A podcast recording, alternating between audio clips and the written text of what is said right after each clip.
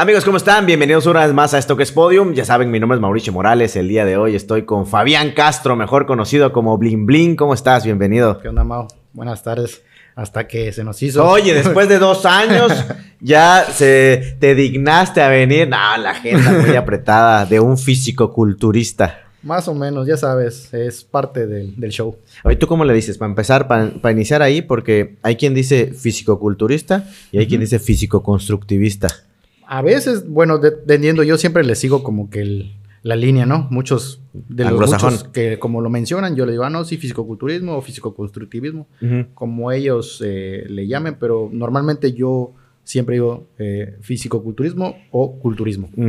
Ah, dejémoslo sí, culturismo. Oye, una persona que se ha metido mucho en el culturismo desde hace ya muchos años, que no iniciaste en esto, tú sí pudiste haber sido futbolista, y de los grandes, porque estabas muy metido hace muchos años en tu etapa de chavo en el fútbol con, con los Argaes también.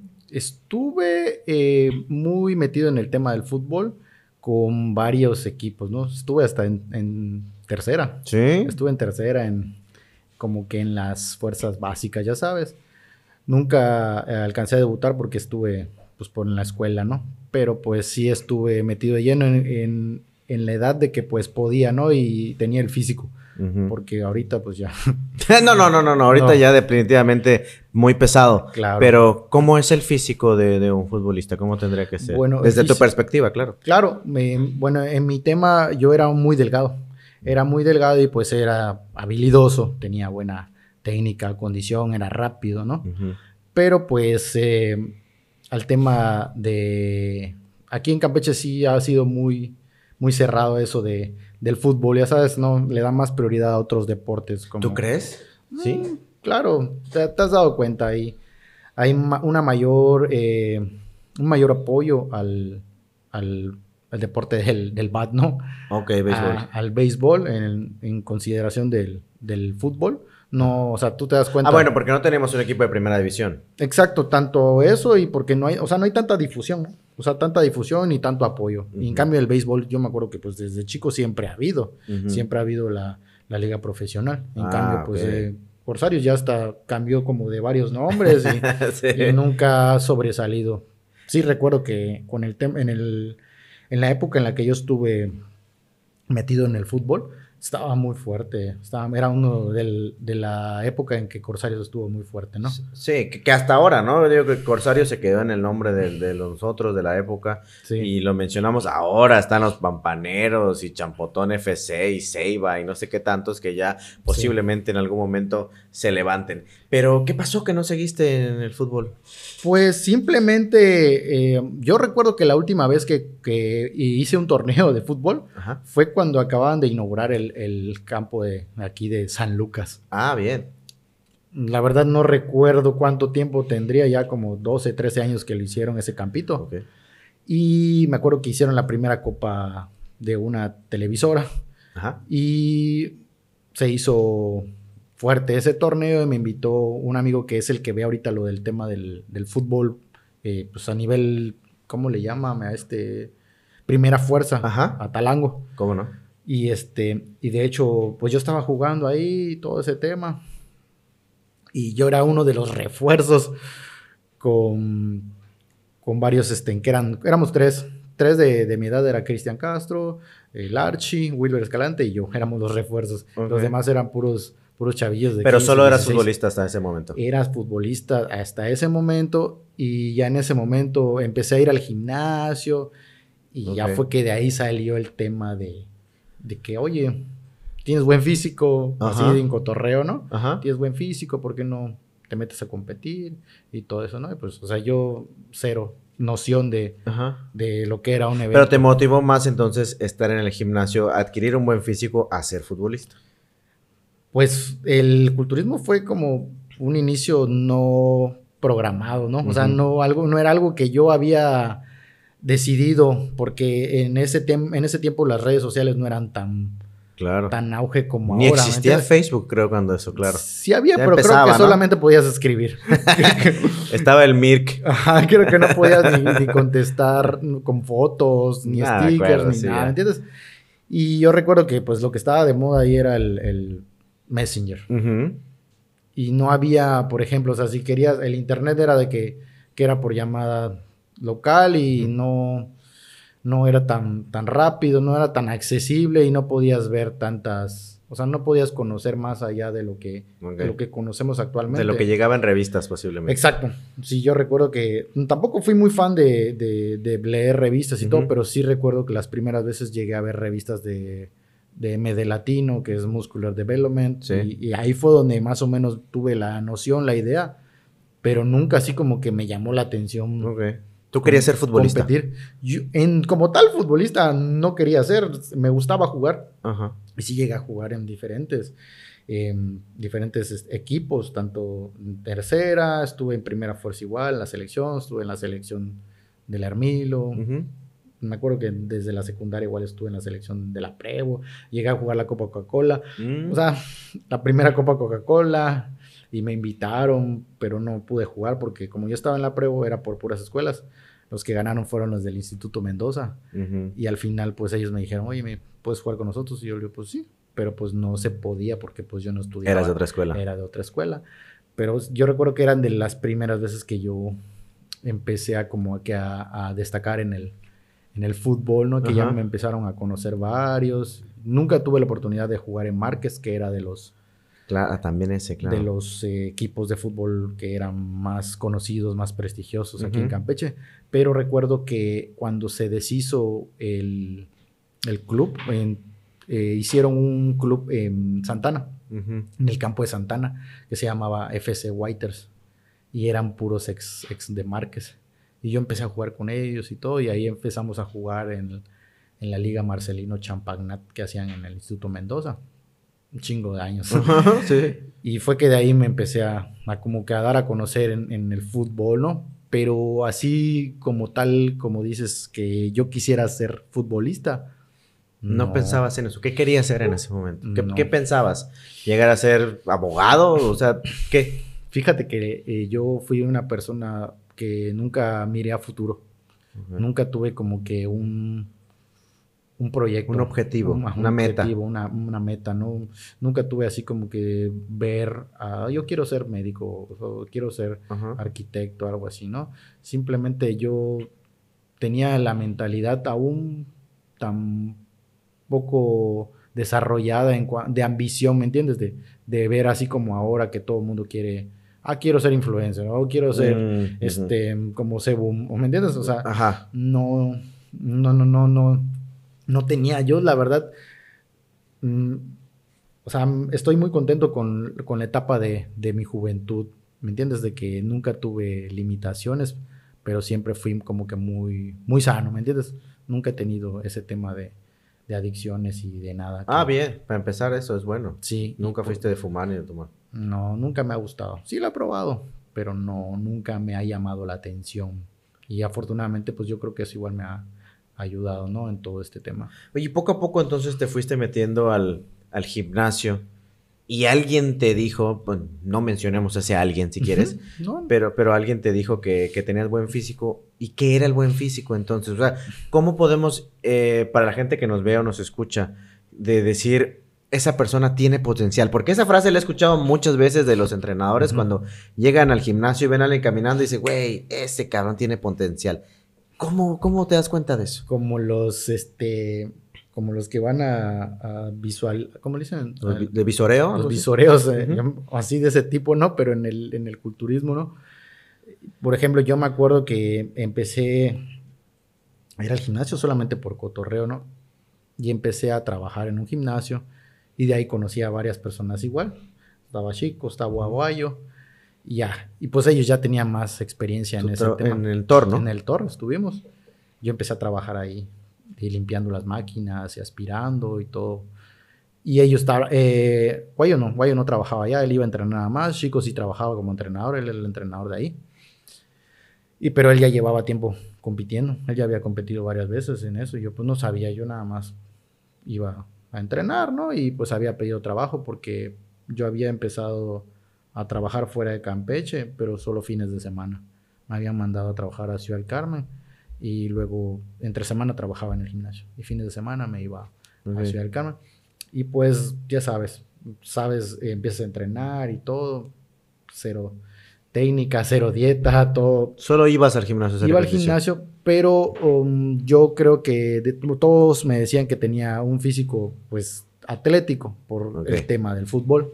Porque era de que era cardio, era ejercicios de fuerza, de potencia, que era diario hacer abdominales y eso, o sea, para, para fortalecer el abdomen para cualquier balonazo y todo ese tema, ¿no? Y pues eh, dicen que la genética es buena y pues afortunadamente me ha, me ha favorecido. Y pues yo tenía un cuerpo delgado, pero como que marcadito, ya sabes. Ok, lo que conocemos es como rayado. Ajá, rayado. Flaco, con cuadros. Yo le, yo le, digo ahorita los cilindreros. Los cilindros, ya estaba, o sea, yo lo digo, yo antes era un cilindrero. O sea, estaba flaquito y, y con abdominales, ¿no? Pero pues ahí yo creo que eso. Eso fue cuando dijeron, eh, Fabián Castro tiene, tiene potencial, que ya en ese momento ya eras conocido como Bling Bling, porque esa es como que otra parte de, tu vida, porque si no me equivoco, Bling Bling fue en tu etapa de tuning. sí, de ahí, por, en parte sí, en parte por el, el cotorreo con, con, los amigos, ¿no? Eras reggaetonero de corazón. Sí, siempre había sido con el tema de, de andar con los aretes de, de piedritas, ya sabes, y que, las cadenas así de plástico, pero así como con el bling bling, con, el, con los, el signo de peso. con los dijes. De, de dólar. De dólar. Ahí fue la primera vez que me tomaron una foto. Con, me la regaló un primo, era una cadena así de plástico y, un logo de bling bling dorado. Eh, o sea, de un dólar, ¿no? Ajá. Y salió el cotorreo ahí de que el bling bling, eh, ¿qué vamos a hacer? Bling bling, vamos al bling bling, les decía, ¿sabes? Pero porque yo igual, te, como dices, escuchaba mucho reggaetón y mucho hip hop, siempre me había gustado y me gustaba ese estilo, vestirme así de gorra, de bermudotas hasta la mitad de la pierna y... Lo que conocemos hoy como oversize. Ajá, sí, pero ya sabes, como de, como de estas así jerseys, pero tres cuartos, grandísimas, grandísimas o de americano y tus bermudas hasta abajo y tus tenis blancos. Ajá. Así todo, todo negro, ¿no sabes? esa es como que esa, esa ideología que yo. Y desde ahí la gente te empezó a ubicar como Blim Ajá, sí, sí, porque te, te comento que me decían, oye, ¿qué vamos a hacer hoy? No, pues vamos al blim blineo, ¿no? Así, pero porque ya venía escuchando todas esas frases y palabras de... Que de la época eras de los pocos que tenía un, un auto con, con, un sonido que lo escuchabas a dos cuadras. Sí. Ah, ahí viene, ahí viene Bling Bling. Y era un color muy... muy llamativo. Muy llamativo. Era un Hondita 90 y... Creo que era 94 o 95. De dos puertas, pero era un color naranja. Naranja me decían la zanahoria, me decían los policías. Ahí viene la zanahoria, ya me paraban y decían, oye, tú zanahoria, bájale tu música, cosas así, ya sabes. Pero sí, tuve la oportunidad de, como dices, de que tenía el vehículo, pero porque yo ya estaba trabajando. Que hoy ya regresaste a esa época con, el, con un Honda también, Honda del Sol, si no me equivoco. Sol. El que hace un tiempo se viralizó porque está pintado de rosado. De rosado. Y lo utilizaron con la temática de Barbie. De Barbie, ¿no? Sí, todo el mundo enloquecido cuando salió la película me, estuvieron hablando y pidiendo de que, oye, me, el carro de la Barbie, que no sé qué, y sobre todo las niñas, ¿no? Pero pues yo en realidad ese carro siempre lo había querido desde que tuve el, el naranja. Siempre quise el del sol pero era un modelo muy difícil de conseguir. Sí, en México no sale. Hasta ahorita. Hasta ahorita ese carro es muy difícil de conseguir. Lo consigues, pero ya fuera de, de, de Campeche, de, del sureste. Normalmente los ves, dicen que hay muchos en el, en el paso, ¿no? O sea, en la frontera. Sí. Y muy baratos, pero si tú lo quieres conseguir acá, no lo consigues nada barato y, y muy difícil, ¿no? Así que pues ahorita estoy, como dices, de vuelta en el tuning. Es más, nunca me he ido. nunca dice, dice el Juca que el tuning nunca muere y es cierto, el tuning lo llevamos eh, aquí en el corazón y en la sangre. La verdad sí, nunca, nunca he perdido como que esa esencia.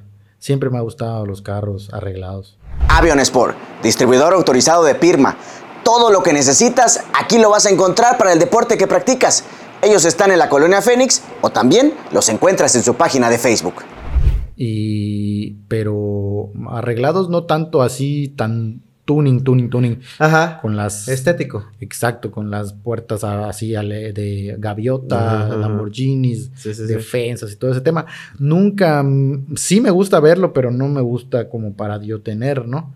A mí me gusta más que se vea bonito. Ni siquiera nada meterle nada al tema de arreglar el motor. Tampoco. Solo solamente que se vea bonito, muy, muy, unas líneas muy, muy suaves. Y por el interior sí me gusta que, que esté estético el tema del, del audio y que tenga un buen sonido, una buena calidad de sonido. Que en esa época y hoy aún, y hoy pues aún más, en esa época eras de las personas que resaltaba porque ya empezabas, como bien dijiste hace un momento en el gimnasio, ya se empezaba a marcar el tríceps y tú sí podías manejar como Vin Diesel. Como Toreto, ¿no? Sí, claro. Ya podías tirar el brazo, estirar el brazo. Más o menos. O sea, en ese tiempo yo me acuerdo que me sentía, ya me sentía mamado. Ok. Me sentía mamado y sentía que mi, o sea, que mi brazo de 13 pulgadas y media era enorme, ¿me entiendes? O sea, yo me veía y cuando en el gimnasio me veía en el espejo y todo, decía, uy, sí, ya me veo. ¿No tenemos una cinta métrica? Me veo el, el gato me no me ahorita. Porque ahorita que dijiste 13, no sé cuánto mide mi, mi brazo, nunca lo... Como, como 15 y medio, 16 tienes. Está mi brazo está flaco, no, lo comparamos. No, no, o sea, siendo, realistas, este, podríamos hacer una, una, competencia en algún momento, si es posible, obviamente hoy no, pero si es posible. eh, Heraclio Soberanis y tú. No, ni madres. Heraclio tiene como 20 pulgadas. ¿Y tú hoy? Ahorita yo no, como 17 y medio. O sea, Heraclio sí se da mucho más grande. Sí. Sí, él siempre ha tenido el brazo gigante podemos decir, cuando estabas chavito, que estabas estudiando, no buscabas un, objetivo. Cuando empezaste en el gimnasio, las personas, digo porque ya estuve en, esa, en esa etapa, pienso regresar también. Eh, se buscan objetivos. Ok. ¿Tú querías llegar a lo que a donde estás hoy? No. o en qué momento Fabián Castro dijo, ya soy culturista, ya me voy a dedicar a esto, ya me voy a meter a las comidas a todo el día, porque déjame decirte que lo he dicho, creo que en episodios y fuera de episodios, yo te criticaba porque decía, este güey qué ridículo y qué farol, va a todos lados con sus comidas. Sí. Puta, no puede ser posible, que lo quiere llamar la atención. O sea, ¿en qué momento llegaste a eso? Es difícil, es difícil, como dice Mauricio, no. Y sí es muy criticado. ¿Me entiendes? Muy criticado hasta por tu propia familia. Sí, sí, sí, sí, claro. Hasta por, tu propia familia. Y yo creo que la primera vez que, que probé esa sensación de estar en una tarima, de que todo el mundo te, te ve, todo el mundo te critica. Ajá. Porque no solamente admiran, sino te critican. Claro. Te critican. En realidad el culturismo es para eso, para que te critiquen, para que critiquen tus defectos, para que vean cómo, qué te hace falta o qué qué jodido estás, ¿me entiendes? para, que, para que puedas mejorar. Pero, este, yo creo que cuando probé la primera vez, la primera sensación en estar en tarima, yo dije, yo creo que puedo estar mejor, ¿no? O sea, cuando estás en la tarima y ves al otro y ves al otro y dices, mames, yo quiero estar así. ¿Que esa fue tu primera competencia? ¿Estamos hablando de qué? ¿2016? No. ¿15? Fíjate que cuando yo empecé ya que entrenar y todo, que me dijeron, óyeme, vamos a competir y todo. Me acuerdo que yo la primera vez, la primera vez que competí, me fui a Calquiní. Ok. Me fui a Calquiní. El, famoso, este... ¿Cómo se llama? Era una... ¿Piel, ¿Piel caliente? Piel, no sé qué se llama ese evento, una cosa así. Todavía lo hacen de vez en cuando. que sí, la verdad, no recuerdo, pero ahí me fui. No recuerdo si compitió Chico y Guayo, pero eh, ahí fue Memo. Ok. Memo, el Robocop. Este, el maestro George Zapata. Ok. Jorge Zapata, ¿cómo no? Y el cabrón de David, el que le decía Muchayote, ¿no te acuerdas de él? No, de ese no lo ubico. Era uno que ese güey lleva como muchísimo más años que todo. Un, cabrón estuvo en el Thor. Y me acuerdo que fuimos nosotros cuatro. No me acuerdo si, creo que Chico no compitió. Pero eras el flaco con cuadros en ese momento. O sea, eh, eh, retomando y, que quede claro, era que te vieron con, bonitas formas, como lo dicen los entrenadores hoy. Dijeron, ah, este güey tiene potencial para competir o para subirse a tarima. Sí, sí, sí. Así fue. Así como iba. Yo era de que iba al gimnasio y saliendo, óyeme, vamos por las quesadillas de, tripa, de ubre, suadero. vamos. Y a mí, o sea, yo podía comerme unas dos quesadillas de esas de ahí del suaderito. Y yo seguía con los cuadros. Bien. Seguía ahí, porque te digo, pues estás chamaco y tienes buen metabolismo. No tenía ningún problema. Oye, que vamos a, vamos a las trancas de Javi. Había unas trancas que vendían una tranca que era toda la tranca completa. La barra, completa. Pues vamos. Hacíamos concurso de ver quién se comía. El que comiera menos, ese pagaba. Pero pues, te, digo, yo como tal, una preparación no conocía.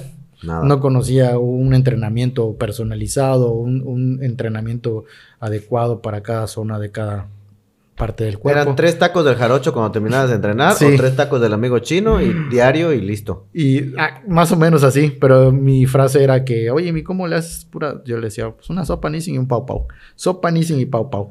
Era el, era el secreto. ok. Secreto revelado. Es un hack. Es un hack, ¿eh? Sopa Nissin y pau pau. Yo al productor no lo veo así. Y eso es que se avienta una sopa Nissin cada fin de semana.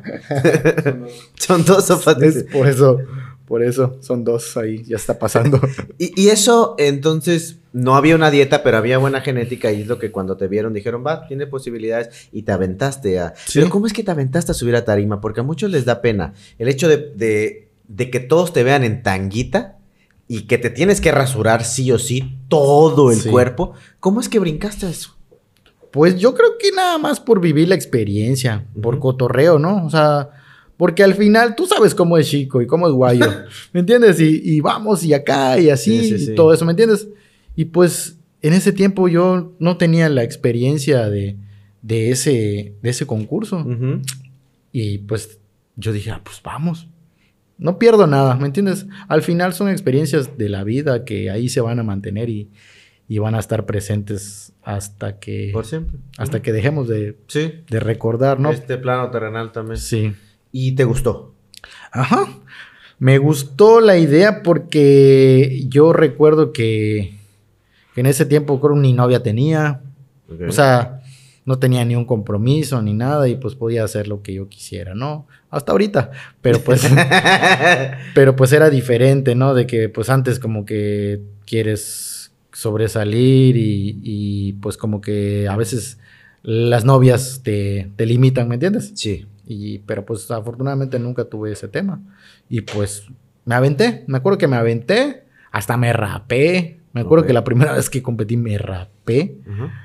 No me acuerdo dónde conseguí la trucita, la tanguita, pero me acuerdo que era una tanguita morada. Eso que te estoy diciendo, yo pesaba como 68 kilos. Ok. 65, 68, algo así. Y pues estaba el tema del tuning. Por eso pelón y, medio macizo. Toreto. Toreto, ¿no? Sí, sí, sí. Y pues competí, me acuerdo que entré en principiantes y quedé en segundo lugar. Me, ganó un chavo de Mérida que me acuerdo, ahorita él, él está, tiene, una enfermedad, uno que le dicen el rompehuesos. Tiene creo cáncer en el hueso, en los huesos. Ah, y me acuerdo que yo lo veía muy fuerte. Hasta ahorita pues está fuerte, pero tiene esa condición, ¿no? Y me acuerdo, yo dije, yo quiero estar como, como él, ¿me entiendes? O sea, mamado. Quiero estar mamado. Yo me acuerdo que lo veía mamado. Y pues de allá fue que competí la primera vez y dije, no, pues de aquí soy. Cuando bajaste de tarima dijiste, bueno, y te acercaste con quien con quienes estaban ahí contigo, que en ese momento pues era chico, que él tenía y empezaba con los conocimientos de ser entrenador. Sí. Y dijiste, échame la mano porque quiero, quiero mejorar. Sí, Sí, recuerdo que la vez, esa de las primeras veces, como tal, no había mucho el tema de, tantos coaches, ¿me entiendes? No, no sabías aún quién te podía preparar o quién. O sea, solo eran. que no sabías qué. Solo eran, solo eran así como que mitos, como que nociones, que tómate tu, tu Mega Más y. ¿Cómo no? Y tómate tu. tu había un líquido que eran aminoácidos que era de Pro Winner. No, no era Pro Winner no me acuerdo qué marca era, era un bote gris con, así como, era un líquido que sabía horrible, uno naranja, pero se supone que eran aminofulcro se llamaba. Aminoful, sí, aminofulcro se llamaba. Sí, sí, sí, Estaba horrible, pero según eso te ponía. Albúmina de huevo también, que era el clásico. También. De si no, diría cebollita, ese ah, siempre me dice, el secreto está un licuado de eh, avena con atún. Y le pones dos huevos, lo licúas y listo para adentro. Le digo, no, güey, te va para adentro, pero antes de que termines ya lo sacaste, porque qué asquerosidad. Pero era lo de la época. No había lo que tenemos hoy en día, que hay N cantidad de suplementos, que tú también distribuyes alguno de esos. Llegaremos a eso más adelante. Bueno, entonces te bajas, le dices a alguien que te eche la mano, que te medio coache y te preparaste para un siguiente evento ya para que llegaras mucho mejor. ¿O cómo fue? Sí, o sea, seguimos sobre la marcha. Nunca hubo una preparación como tal, pero sí seguí en el gimnasio, seguí entrenando y seguí pues prácticamente metido en el gimnasio, sí, entrenando, tratando de entrenar fuerte, cada vez cargar un poco más. Ya sabes, cuando estás empezando el ego de, que vamos a cargar más, ah, yo cargo más que tú, cosas así, ya sabes, competencias entre unos mismos. Son estupidez. Exacto. No lo hagan. Son estupidez. Exacto, no lo hagan. Y pues siempre va a haber ese tipo, al inicio, yo creo que al inicio de cada quien siempre va a haber ese, ese, ese ego de que querer cargar y querer este, hacer más que el otro, ¿me entiendes? Pero pues de ahí me seguí de lleno. Me seguí de lleno y me acuerdo que creo que la segunda vez que competí, competimos en Champotón. Ok. En una disco que hay ahí, creo que se llama Puesta de Sol, algo así. Sí, sí, sí, sí, Ahí creo que sí compitió Chico, Johnny. Ok. Yo. Ya no me acuerdo quién es más, güey.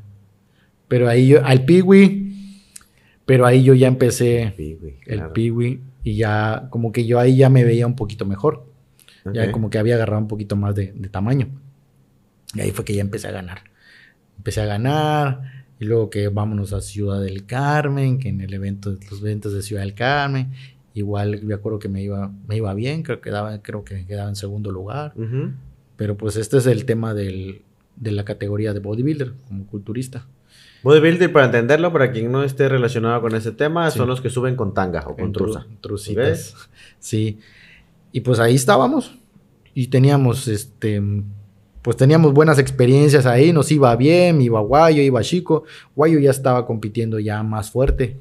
Él ya estaba preparándose, él ya llevaba como tal una preparación. A él me acuerdo que lo veían eh, BPS. Así que, pues a él ya, ya tenía más, más tiempo. Creo que igual a Chico ya lo veía, ya estaba con BPS.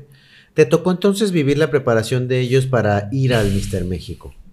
De la de Guayo, ¿no? Sí, sí, pero como tal, así de lleno. Te digo, yo nunca había sido como que muy, muy fijado, ¿me entiendes? Me empecé a fijar de las cosas ya hasta cuando yo le empecé a hacer bien. Pero así de que alguien, yo nunca era así tanto de preguntarle, óyeme, ¿y esto para qué es? O, ¿y esto para qué mm. te sirve? Y todo eso, ¿no? Pero sí recuerdo que cuando él empezó a competir ya para prepararse al, para el Mister México, sí, este, pues él ya, ya sabía qué onda, ¿no? Y pues Guayo siempre ha tenido un físico muy impresionante por... De los mejores del estado. Por el tema de, de, que su genética es muy buena, todos sus hermanos, toda su familia están igual y, y pues él de, pues de niño que era gimnasta y todo ese tema, pues tenía una condición muy, muy cabrona, ¿me entiendes? Hasta ahorita sigue. Sí, cómo no. Y, pero pues, de ahí yo creo que empecé como que a, de, como que me entró la picazón de igual de, de probar algo diferente, no algo más allá de lo que yo ya había hecho. Pero pues igual lo que implicaba, ¿me entiendes? Mucho gasto. Mucho gasto. Sí, sí, sí, sí. es caro, definitivamente es caro. Y entiéndase que el, un culturista no solamente se inyecta y ya al día siguiente amanece mamado. La realidad es que es un proceso muy largo y un proceso muy caro. evidentemente, de mucha disciplina. ¿Cuándo fue el, el, momento en el que tú ya dijiste, ya soy culturista? Ya ahora sí, ya no soy del tuning, ya el fútbol, adiós ¿Cuándo dijiste, ya soy culturista? ¿Hubo un momento en específico de, un evento? O, cuando ganaste tu primera medalla eh, de un evento grande? ¿Cuándo consideraste eso? Yo creo que la primera vez, creo que fue en el 2011 o 2012 cuando fui al, al Mr. Playa. En Mérida. En, Progreso. En Progreso, en Mérida, en Progreso, en el puerto de Progreso. Me acuerdo que esa vez nos dijimos, vamos a prepararnos todos. Vamos. Y Chico no fue. Guayos sí, porque Guayos estaba preparando para el Mister México. Memo, Piwi. ¿Heracleos que existía No. no. Heracleo sí entrenaba, pero nunca se había. Heracleo nació mamado, siempre le hemos dicho. Heracleo nació mamado. Nació mamado. Sí, sí, sí, sí. Y este. Y Alejandro, el Zaguayaco. ¿Cómo no? Zaguayaquito. Zaguayaco y yo. Éramos nosotros cinco, ¿no? Y Luis Arabia, que los acompañaba a todos lados. Luis Rubén. Luis Rubén era el que tenía su, tienda de Life Fit. Y pues nos fuimos para allá la primera vez. Yo me acuerdo que yo ya tenía más o menos, ya había agarrado un poquito cada vez y me iba viendo mejor, ¿no? Y me acuerdo que esa vez me pasaron, creo que a principiantes, a novatos creo me pasaron, ¿no? Y me tocó con el, con el Piwi y con el Sawa, con Memo. Y Guayos sí se fue clasificados directo. Guayos iba para clasificados directo. Me acuerdo que esa vez vimos al maestro Héctor Witzel. Cuando llegó era un monstruo. Sí, sí, sí, ese año estaba preparado para el Mister México, que fue el campeón absoluto de ese año. Y pues competimos. Me fue bien. Yo quedé en segundo. Eh, Piwi y, y Sawa no, les, no agarraron nada. Creo que Memo ganó igual. No recuerdo, la verdad. Todavía en bodybuilding. Sí, igual yo creo que quedó en segundo o en tercero, no me acuerdo igual, porque sí, me acuerdo que llegaron varios cabrones, estaban muy cabrones en esa época. Había uno que le decían John Cena, se vestía así como John Cena, el güey, con su gorra y sus brazaletes, así. You can see me muy acá. y habían otros güeyes que habían llegado, porque me acuerdo que ese evento iban a dar mucho dinero lo estaba patrocinando lo que es Vanguardia Deportiva. En ese tiempo se estaba dando mucho lo que es la Vanguardia Deportiva, que era el, de los ferrocarrileros, y le estaban apostando mucho. Vanguardia Deportiva, que es de los máximos patrocinadores en el país. Era. Porque ahorita ya, bueno, ya no he vuelto a escuchar como antes, ¿me entiendes? Y me acuerdo que el que era el dueño sí estaba apostando, y era de que daba 10 mil, 15 mil pesos en ese tiempo a los primeros lugares. Ah, buenísimo. Yo me acuerdo que, o sea, principiantes creo que me dieron con mil pesos o mil quinientos. En ese tiempo era mucho. Y pues fue que de allá yo dije, no, pues me voy a preparar bien. Me voy a preparar bien y voy a, voy a hacer una preparación ya como tal. Voy a conseguir lo que es ya, o sea, ya pensé a futuro, ¿entiendes? ya había una meta, ¿no? Ya había una meta. Para ir al Mister México. Para ir al Mister México. Yo dije, no, pues me la voy a aventar a ver qué onda. Pues, tienes esa idea, pero nunca tienes la noción y el conocimiento de cuánto. Claro. Cuánto, cuánto cuesta, tanto monetariamente como tanto físicamente. Es todo ese tema, ¿no? Es muy difícil. Pero ese año, eh, yo me acuerdo que esa competencia fue la que detonó para que yo ya hiciera una preparación y yo dijera, pues quiero ser culturista. En ese momento, ¿no? Y desde ahí se desencadenó, pero crearon, porque a ti te tocó la parte de la creación de esta nueva categoría. Que se llamaba, o se llama Men Physique. Luego, bueno, surge una que se llama Classic Physique, que Men Physique, para la gente que nos vio o nos escucha que no entiende el tema, son la gente que sale con short, en un principio era short floreado, ahorita ya es short de colores, pero un short. Sí. Eh, short de playa. Y Classic Physique son los que salen con una licra. Como un boxer. Con un boxer, una, una, licra. Y te tocó ese inicio de esta categoría cuando tú fuiste al Mister México y dijiste, ¿esa puede ser opción para mí? Sí. ¿O, quién te dijo? Sí. Cuando en ese tiempo yo eh, me metí a que me preparara el BPS, yo me estaba preparando para bodybuilder. La línea era bodybuilder. Bodybuilder, estaba trabajando en mis fallos, que pues eran las piernas, ¿no? Normalmente siempre he tenido como que la, facilidad de desarrollar más el, tren superior, algunas partes, pero las piernas siempre, pues las había tenido definidas, pero delgadas por el tema del, fútbol.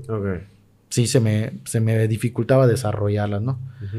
Pero eh, pues fue que yo dije, ah, pues voy a buscar quien me prepare y todo. Y como pues Hawaii Chico los estaba viendo BPS, pues vamos para allá y que vamos a consultar y todo, y a empezar a, a invertirle, ¿no?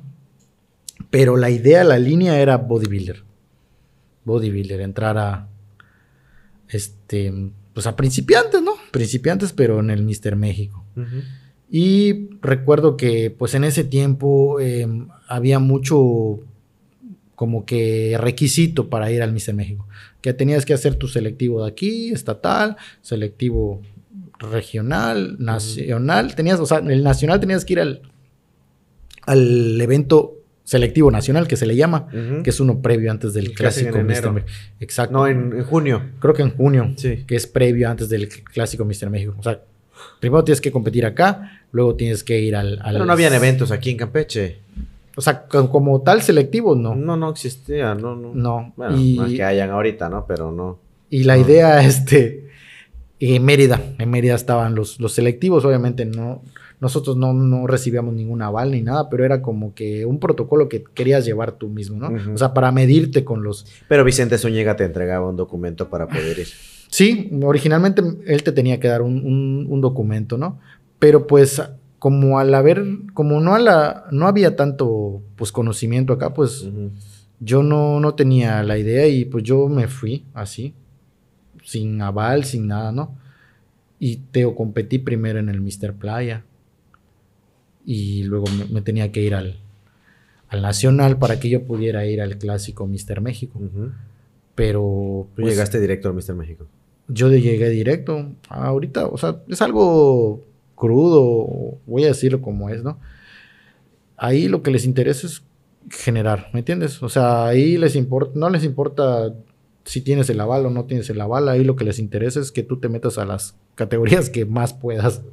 Porque por cada categoría. Si pagas, participas. Eso es lo que importa. Cada categoría te cuesta ahorita como mil pesos, mil quinientos por categoría, imagínate. Por, por persona.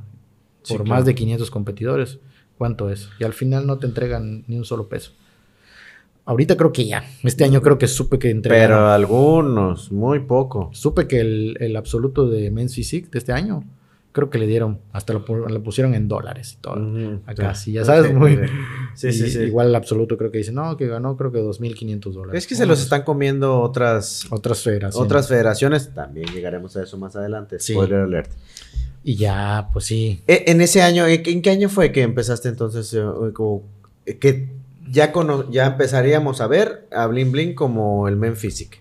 El, bueno, ahí fue, no fue como tal esa línea, como te decía. Yo en el 2013 que ya empecé la preparación para competir como culturista, como bodybuilder, fue que ya casi como dos meses antes de que yo compitiera, salió esa, fue, salió la categoría de Men's Physique, o sea, ya había hecho el año pasado en el Mister Olympia, ya había salido. Sí. Pero no la habían sacado aquí en México.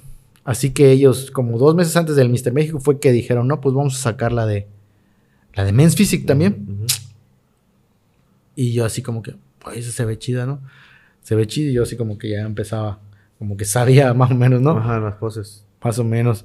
Y fue que yo dije, no, pues si puedo entrar en una y me deja entrar en la otra, puedo. No, pues sí, vamos a intentarlo. Me dijo el que era mi coach. Y fuimos preparados para las dos categorías. Oye. Pero pues obviamente yo, mi fuerte era el bodybuilder. Claro. Mi fuerte era la bodybuilder. Pero la, preparación que traías también te dio para iniciar o estar en, en, en Sí. Que en eso, algo que me has, que me has platicado y que tal vez lo platiques como con nostalgia, tristeza o no sé qué palabra utilizar, era que en esa línea y en ese momento estaban muchos competidores que hoy ya son profesionales. Sí. Creo que de esa línea, porque quedaste en, una, este, quedaste de, los primeros, ¿no? En la primera vez, el primer año, sí, en el cuarto lugar que en el, en el cuarto lugar quedaste y de esa línea de todos los que los que estaban los los cinco eh, ya son profesionales menos tú. Esa, no, esa línea no. En el siguiente año. En el siguiente año ahí sí fue. Sí, pero te platico así rapidito. Eh, yo cuando competí en el Mister Playa y competí como bodybuilder y gané, gané el Mister Playa del 2013. Ah, yo me acuerdo que, yo me veía preparado y todo y decía, ah, no, me faltan piernas y todo así. ¿No? Entonces, pero conocí a David, a David Rosas. ¿Cómo no? Y yo me acuerdo que, que David iba a competir también, pero no llegó. Llegó ya cuando estaba empezando y no lo dejaron competir. Y fue la oportunidad que tuviste. Y a mí me tocó con, otro, con otros mamados también. Pero gané. Gané el famoso Mr. Playa a más de 80 kilos. Oh, gracias, David, por haber llegado tarde. no, sí, no manches. O sea, es. Tú sabes, en este deporte muchos dicen es suerte o, es. O sea, yo siento que la suerte no existe. Es estar en el lugar adecuado. Simplemente es estar en el lugar y en el momento adecuado, ¿no? Esa vez me tocó y me tocó competir con otros mamados, pero pues David no llegó y, gané. Gané, yo creo que. Y esa era una competencia que yo iba de paso. Le iba de paso porque la meta era el Mister México, como 15 días después. Y ya fue que me fue bien y pues eso me, como que me alentó, me, me motivó, ¿no? Yo ya iba con más ganas para ir al Nacional. Yo dije, ah, pues si gané aquí a Mister, Mister este, Playa, pues me puede ir bien en, México. Y me acuerdo que, que creo que este, cuando llegué, pues me fui solo. Allá me iban a ir a ver Guay y Chico, pero ellos habían ido, se iban a ir después porque no podían pues llegas, no conoces a nadie, o sea, llegas al aeropuerto y así con el temor. Yo nunca había ido a México más que una vez cuando estuve niño que me llevó mi papá a Reino Aventura. Tenía como 11 años cuando fui y, pues había la, la, ideología de que pues es una ciudad peligrosa y que guarda tu cartera, que te van a asaltar, te van a poder secuestrar, ¿me entiendes? Y pues te vas a la deriva tú solo te vas a la suerte, agarras tu taxi, tu taxi de los que están en el aeropuerto, que son los seguros. Aún no había aprendido las mañas de, salir a, buscar a la vuelta, pero pues me fui a la aventura, pero iba preparado físicamente y ya mentalmente ya sabía que, que posiblemente me iba a ir bien. Y pues ya empezó todo el tema allá, me encuentro a David Rosas igual allá porque teníamos el mismo preparador y todo. Y pues ahí empezó el, primer, la primera medalla en Men's Physique en cuarto lugar. Porque en Bodybuilder me mandaron a novatos y no, no, clasifiqué. No clasifiqué. Pero porque, me, porque pesaba como 77, como 75, me mandaron a, a, la de más de 75 o más de 80, no recuerdo, me mandaron a ese novatos. Pero sí, no tenía oportunidad ahí. Y en la Men's Physique también había muchos, pero como era nueva, pues muy pocos tenían la, la noción. Me aventé y me acuerdo que sí, me fue bien. No sabíamos ni posar bien y todo y quedé en cuarto lugar. Cuarto lugar a nivel nacional. Y sí habían, de hecho, en esa línea hay varios competidores aún, pero de los que hay dos profesionales que ya son en ese del 2013.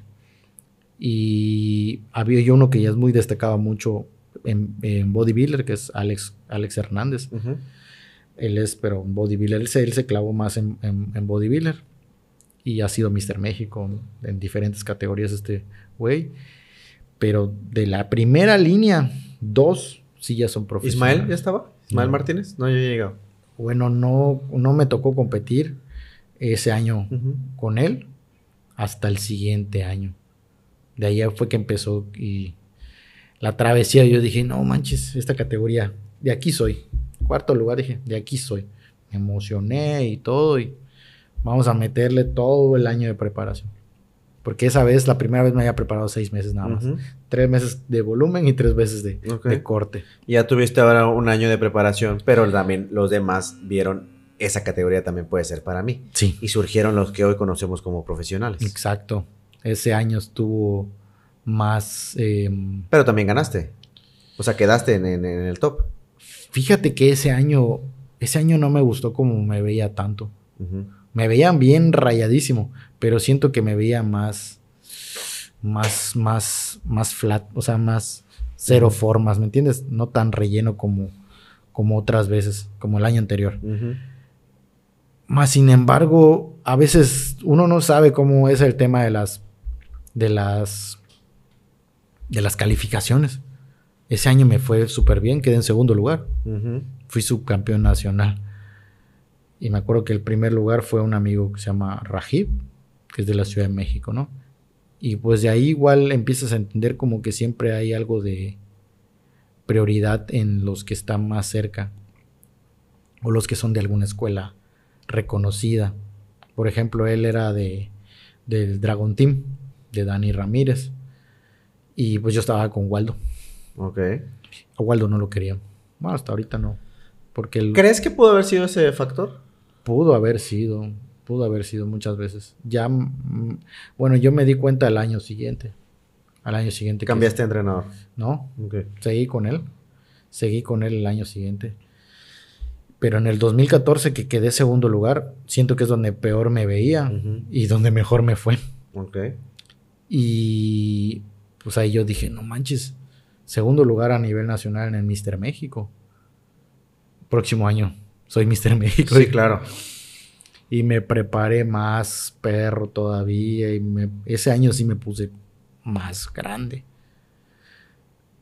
Y para mala noticia, ¿no? En la primera, pues que me voy para allá, para México y todo, me inscribo, todo acá, muy chingón, llego. Oye, pues, este, te voy a ver, me dice mi maestro. Te voy a ver para ayudarte a pintar y todo. Primero te voy a dar una capa aquí en la casa y todo. Ya te voy a ver cuando ya a pasar atrás de bambalinas y todo. Me habla, oye, Blin, ¿sabes que no? No me dejan pasar, me dice. Yo le digo, ¿por qué? No, es que hace muchos años tuve problemas con cabezas, por todo ese rollo. presidente de la federación. Sí. Por temas de él, ¿no? Personales, de competencia también, donde él, cuando él competía. Y no lo dejaban pasar. No lo dejaban pasar. Obviamente, pues tú ya sabes que cuando te ponen el registro, te ponen ahí que poner qué maestro es tu maestro, o de qué equipo eres. Y pues yo inocentemente puse que él era mi maestro. Waldo. Waldo García. Y el Team Pro. Y pues yo creo que eso igual repercutió en el, la premiación, ¿no? Y esa línea sí estaba durísima. Yo me acuerdo que éramos más de 60 competidores y No ganaste nada esa vez. Sí. Esa vez me mandaron al quinto lugar. Ok. Sí, me mandaron. Que ahí es donde ya estaban los, los grandes de hoy. Sí, en esa línea sí estaba Ismael, estaba Trigo Ramos, estaba otro que no me acuerdo cómo se llama, que ganó hace poco en el Monterrey. En el Monterrey Bodybuilder. Es, Oscar. No. Okay. No sé cómo, no me acuerdo cómo. Creo que sí, Oscar se llama un güero él. Sí, Oscar. Oscar, creo que sí. ¿Quién más? Ay, ya no me acuerdo. Ya ni me acuerdo bien de esa foto, ¿no? O sea, ahorita no la recuerdo. Pero sí, todos son profesionales, excepto yo y otro güey. Porque ese año se premió hasta el sexto lugar. ¿Eso te desanimó? O sea, ¿qué pasó después de eso? Porque esa es la última, independientemente de lo que pasó en, Estados Unidos, que también te fuiste a Estados Unidos. Ese, sea, se fue después. Eso en ese momento que pasó con Waldo, que le pasa a muchos, sí. y es criticado en redes sociales también. Aquí es para conocer tu opinión, porque claro. cuando alguien no gana en una federación, dicen, no, es que los jueces, no, es que esto, no es que otro esta federación no sirve, me voy a otra federación porque no me tratan como yo debía. ¿Eso pasó contigo? Mm, sí, sí y no. Sí, no, porque obviamente tú sabes que eh, es un deporte de apreciación y, a veces las, las calificaciones o los, los, lugares que te dan no, no son injustos, ¿no? Pero a mí siento que no me desmotivó porque cuando yo me bajé de la tarima me dijeron, era tuyo, me dice. Era tuyo ese evento, ¿entiendes? Y lo raro fue que los primeros lugares fueron acá System y, Ultimate Team y todos esos. Y yo, pues gracias, ¿no? O sea, a mí no me querían por simplemente porque mi maestro era estaba peleado con la con el presidente de la federación. Pudo haber tenido entonces algo que ver. Sí, y eso es ley. Eso es ley y se ha visto también que seas conocido, que, te, que, te, que te patrocinen marcas conocidas en ese tiempo. Hoy en día se conoce como que tengas un buen manejo de redes. Exacto, sí. En ese tiempo, pues tú vienes siendo nadie. Solamente llegas, presentas tu físico, aunque estés mejor que el otro, posiblemente si no eres conocido, pues no, no te va a ir tan bien como otros. Y pues muchos me lo dicen, en ese momento me dice, tú te veías muy eh, superior a Ismael Martínez y él quedó en segundo, él te mandaron a quinto. O sea, y yo pues, o sea, sí me, alentaba eso, al contrario. En lugar de que me, que me desanimara, como que me alentó que se me acercara la gente a decirme, oye, me, te veas muy bien, eh, te veas mejor, te eras para que tú quedaras en un mejor lugar. Para Voy a buscar esa foto, porque seguro, seguro debe estar ahí en redes sociales y la pondremos en comentarios. Sí. Para que la gente diga, este, y de su punto de vista, a ver, en, ¿qué, qué pensaban ellos. Pero eso entonces, si no te desanimó, la voy a poner más tarde, ¿eh? la voy a poner más tarde la, la, la, publicación aquí en comentarios. Avion Sport, distribuidor autorizado de Pirma. Todo lo que necesitas, aquí lo vas a encontrar para el deporte que practicas. Ellos están en la colonia Fénix o también los encuentras en su página de Facebook. Pero si eso no te desanimó para no, para no dejar el deporte, tal vez te motivó a cambiarte de categoría y te fuiste a Guava, ¿se llama? No, era de... No era de la Guava, era de la Nava. Nava. De la Nava, sí. Por eso fue. No, no necesariamente, no fue por eso, fue porque sentí que podía irme a otro lado. O sea, mi idea, yo ya tenía como que esa, cuando vi que metieron la categoría de Men's Physique, como que el Olimpia lo vi así como que, ya sabes, más cerca. Quiero ir allá. ¿Me entiendes? Quiero ir a un Olimpia, me gustaría ir a un Olimpia. Que ya fuiste, pero quieres ir a competir. sí quiero ir a, un, o sea, me gustaría competir en un Mister Olimpia. Esa, ahí en ese momento sí se me, como que sí me, me visualicé, ¿no? ¿Y tu paso más fácil o sencillo era buscarlo a través de otra federación? No sabía como tal de que tenías que tener un, aval para ir a competir a un, a un Olimpia eh, amateur. En ese tiempo todavía te pedían el, el aval, la federación, la FMFF, te pedía el aval que tú estuvieras en el top a nivel nacional o en el clásico Mister México para que pudieras ir a representar a México a otro país. ¿Me entiendes? Y ese fue el tema, de que yo pues sí podía ir a competir al, al, al Olimpia que en ese tiempo no se había dividido la federación. Ajá, Sí podía ir, pero yo tenía que ir por mis gastos propios, ¿me entiendes? Y en cambio los que ganaron iban a competencias. Pase gratis. Pase gratis, ¿entiendes? Ahí iban como la selección, pero gratis. Y fue, fue algo que, que pues en ese momento mi, mi maestro me dijo, óyeme, fíjate que está esta federación y vamos a, están haciendo un evento, están haciendo una pequeña selección para ir a competir a Estados Unidos. Te van a pagar todo, solamente tú tienes que pagar tu boleto de avión, pero ahí te van a pagar todo lo demás. Y yo dije, sin conocer, sin saber qué federación era y todo, vamos, está bien. Y pues me animé, ¿no? Y a ver todo el tema de lo de la, de la visa y todo, fue en, Houston, en Houston, Texas. Y fue que me lancé. Aquí en México era la Nava, Guava. Y en Estados Unidos era otra federación que se llama GBO, aún sigue, que se llama GBO. Cuando llegué y todo, pues estuve así emocionado con un, pues, un gran evento, ¿no? Diferente. ¿Y en Estados Unidos? En otro país, ¿me entiendes? Y dices, o sea... Pero no era un evento tan grande. No. ¿No? No, era un evento pequeño. Sí, me acuerdo que me lo pintaron así. Me acuerdo que me lo pintaron así de que era, era un evento internacional, porque pues era fuera para ti. Si obviamente, si vienes fuera de, tu país, pues para ti es un evento internacional, ¿no? Claro. Pero para los de allá, pues es un evento regional. Local. ¿Me entiendes? Local. Y al final, pero sí habían competidores de otros lados, pero muy pocos. ¿Me entiendes? Al final todos se preparan para qué? Para ganar. Tú no te preparas con la idea de ver contra quién voy a competir o contra quién me voy a dar. ¿Me entiendes? O sea, tú te preparas con la finalidad de hacer un buen papel. Yo llegué con esa idea.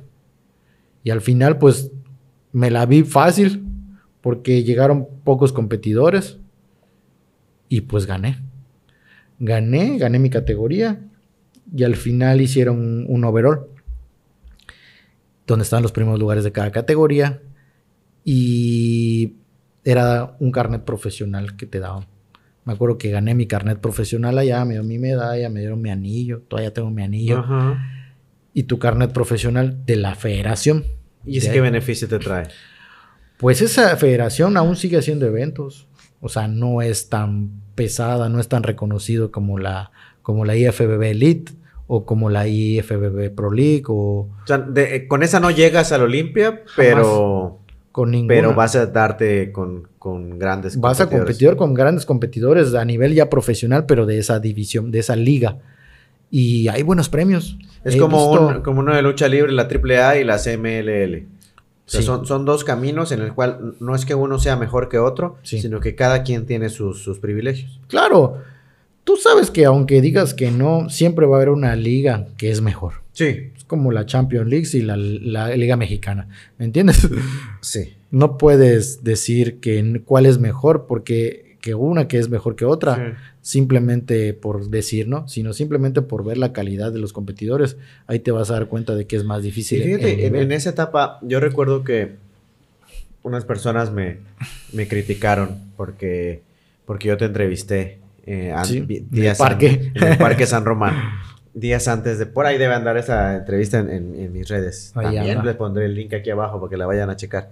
Y me dijeron, eres un, eres un chismoso. Y dije, ¿por? Es que, ¿cómo te atreves a compartir información de un farsante?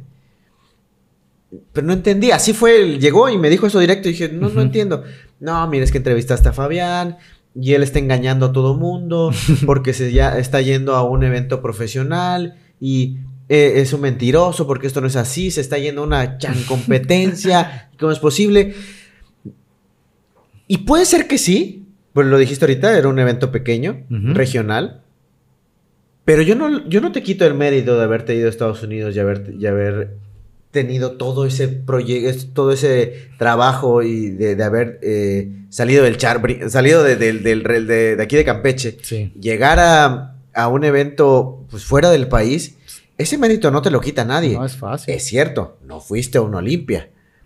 Y eh, como tú dijiste hace rato, ¿no? A ti te lo vendieron de una manera que tú así lo, transmitías también.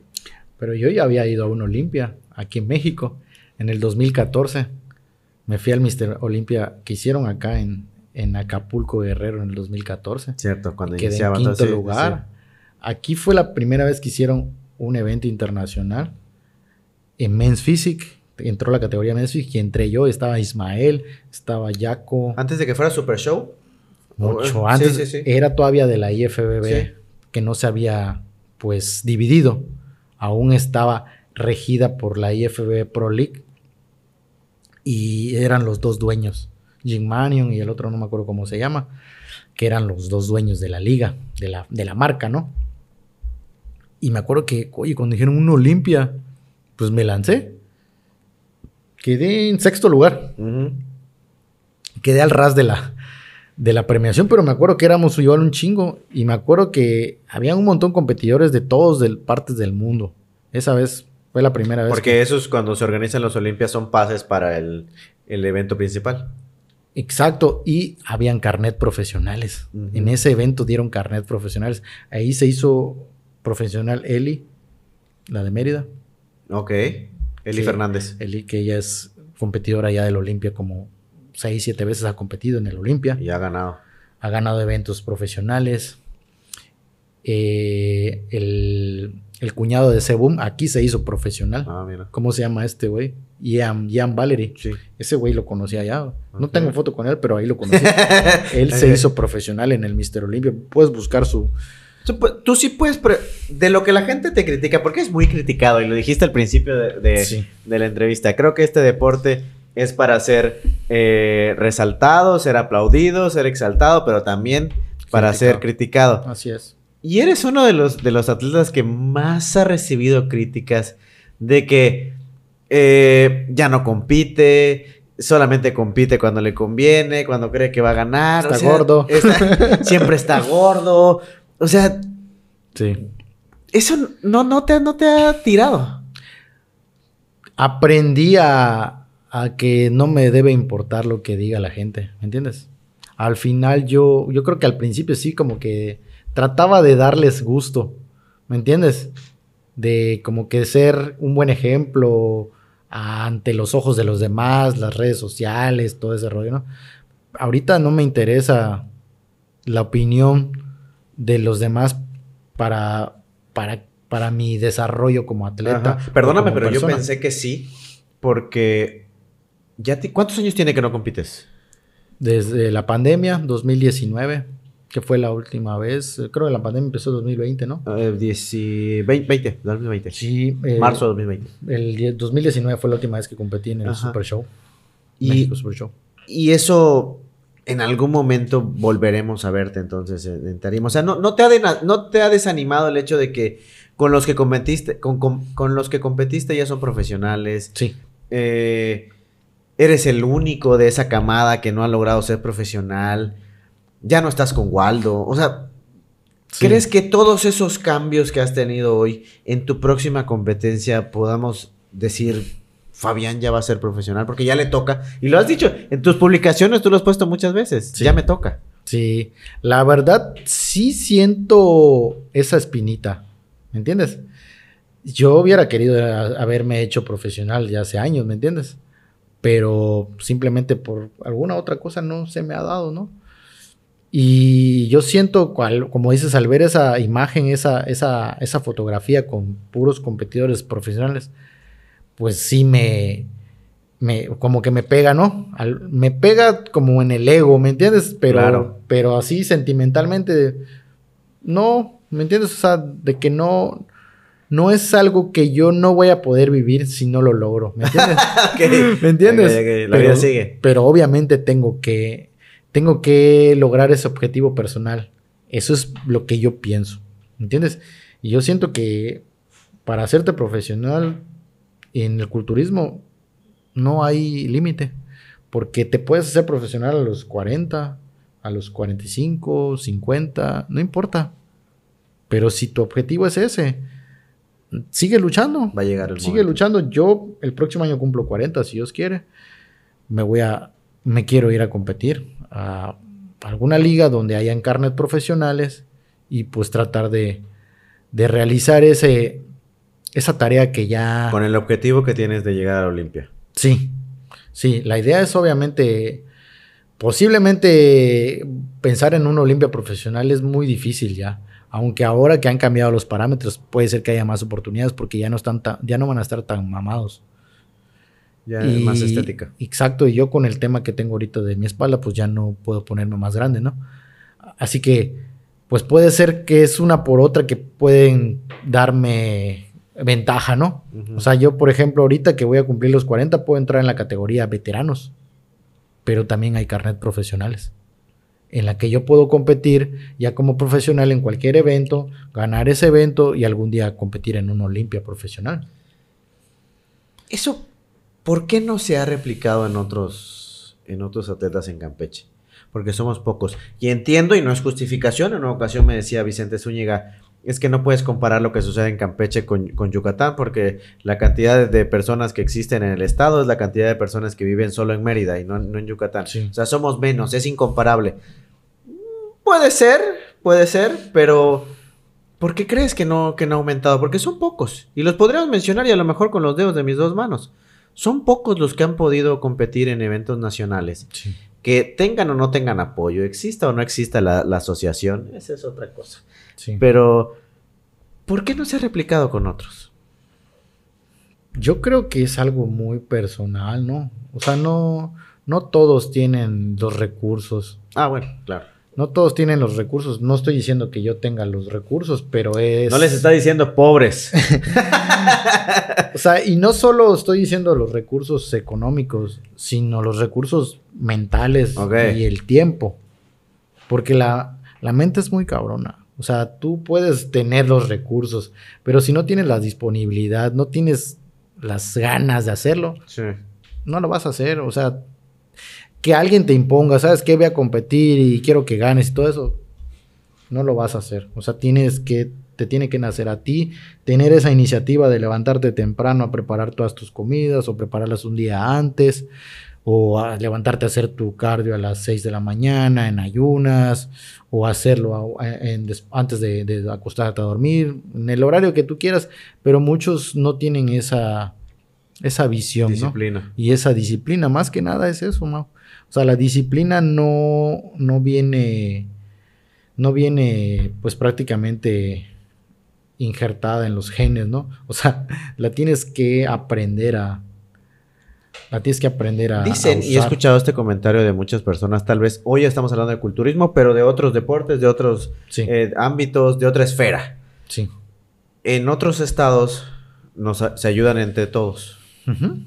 Se dan la mano y crecen y avanzan juntos. Y aquí en Campeche a lo mejor no ha existido eso, hoy hablando de culturismo. Sí. Que no, no trabajen juntos, no, no se lleven entre ustedes, no eh, no quiero decir entre nosotros porque ya no estoy en eso, pero no se lleven entre ustedes, no, no quieran avanzar. Eh, hace poco hiciste un evento. Eh, ¿Crees que no hay entonces apoyo entre, la comunidad del culturismo? O, sea, aquí en Campeche, como dices, son pocos los que han competido y han este, estado metidos en el tema del, del fisicoculturismo, ¿no? Pero siempre está eso, el tema del ego de a ver quién es el mejor, ¿me entiendes? Y siempre va a haber así como que esa rivalidad que pues en sus mentes aún está, ¿me entiendes? De muchos de que digan, no, pues yo soy el mejor aquí en Campeche, yo soy el mejor en la península, a nivel nacional, como quiera. Y a lo mejor puede ser que, que, esa, esa piedra, esa espina que está allá es la que, que se está haciendo separar a muchos. Yo la verdad pues me llevo con todos y yo siempre he dicho, a mí el que me quiera hablar y pedir apoyo, lo que sea, si está en mis manos apoyarlo, yo siempre lo he hecho. Y todos los que te puedan decir, hasta con lo mínimo que yo he podido, hasta, por ejemplo, o sea, te digo, no, no te voy a decir yo soy el, el, el más noble, la mejor persona y todo, pero como atleta, yo siento que si tú me pides, por ejemplo, algo que se ha dado mucho que me dicen, oye, enséñame a posar. A posar, a posar, no vaya usted a, no vaya a haber brincado. ¿Qué? ¿Cómo? A posar, enséñame a posar, óyeme. Y yo digo, sí, he ido a gimnasios a ver a, chavos, a, que están iniciando ahorita en Campeche. Y Sander Chan, por ejemplo, también lo, has apoyado. Sander, a Sander, bueno, a Sander nunca lo, ayudé así como tal. Nunca, nunca me dijo que, que yo le, le, dijera, no. Él, él aprendió a su, a su manera, a su forma pero sí a otros muchachos, a, Choco, este, a, este, a Brian, a Kevin, a varios que, han estado compitiendo, que son chavillos, igual que están empezando, y pues yo los he estado ayudando, ¿me entiendes? Entre comillas, de que a posar, ¿me entiendes? Porque yo he competido no solo en Men's Physique, es, es como que mi fuerte, ¿no? Pero he competido en otras categorías, he competido en Bodybuilder, en Classic Physique, y pues tengo la, noción, ¿no? De las ¿Crees que empezando por ahí entonces tendría que haber algunos cursos o asesorías o talleres donde mm. entre los que son los más grandes del deporte eh, le transmitan eso a las nuevas generaciones, por ponerlo así? Podría ser, podría ser. Yo, yo siempre se los he dicho y, y se los digo cotorreando, ¿no? Les digo, cuando me dicen, oye, ¿será que me puedas, me escriben o me llaman, ¿será que me puedas apoyar con las poses y todo, que me des consejos, cómo te ve, cómo me veo y todo? Y yo digo, sí, sin problema. Y yo ya sé que yo te veo en el gimnasio donde entreno, te paso a ver a tu gimnasio y todo eso. A Norberto, Norberto igual siempre he estado apoyándolo y él y viceversa. O sea, ¿me entiendes? Son, son, este, son personas que yo considero que, que tienen potencial y todo. Pero pues te digo, al final yo siento que, como te dije, como cotorreo les decía, aprovechen, porque cuando yo me haga profesional, ahí sí les voy a cobrar. Aprovechenme que ahorita soy un amateur, porque cuando ya sea profesional, ahí les voy a cobrar, les digo. y este, y pues eso es lo que te digo, a veces siento que yo, muchos como que ya no, no tienen esa pues, de ayudar a los demás. No sé cómo decir la palabra. ¿Me entiendes? No les nace. O sea, a cambio de algo, ¿me entiendes? O sea, yo, a mí no me pagan.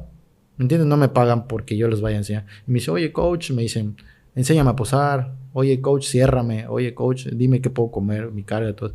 Yo les doy tips, les doy todo lo que yo considero que yo sé y que les puede ayudar.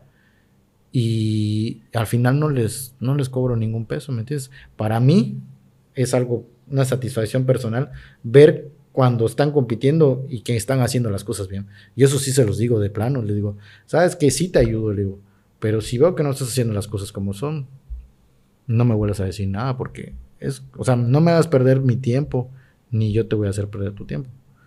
Pero pues es algo que, que varios sí se han tomado muy, como que, como que sí les llega eso de que dicen, no, ¿me entiendes? O sea, me estás, me estás poniendo a prueba, pero me vas a, o sea, me vas a ayudar, pero me estás poniendo a prueba. Y al final lo han hecho bien. Oye, los, los culturistas son ya reconocidos y ubicados porque comen un chingo. Tú eres uno de ellos que recuerdo que andabas paseando tu, bote con arroz y pollo. Tienes un récord en, en, una, un negocio de sushi. Que de hecho, dicho sea de paso, hay un sushi que se llama como tú. Sí. ¿Sí? Ichigo, bling bling. sí. Porque tiene. ¿Cuántos fueron ese? ¿Cuántos rollos te lograste comer? Cinco me comí. Como cinco rollos. ¿Cinco completos? No crean que los, rollitos son 50 pedacitos. O sea, 50 pedacitos. Cinco rollos de diferentes sabores. En, una sentada. Sí. Fue una apuesta. Y pues en ese momento estaba en, volumen, en volumen. Y, pues traía el hambre de, de león. Así que pues dijimos, el que, el que coma menos va a pagar. Y fuimos varios, fuimos fue Américo, fue Chippy, creo que fue su esposa Lupita. No me acuerdo cuántos fueron, pero la cuestión es que yo gané. El que fue el que comí más.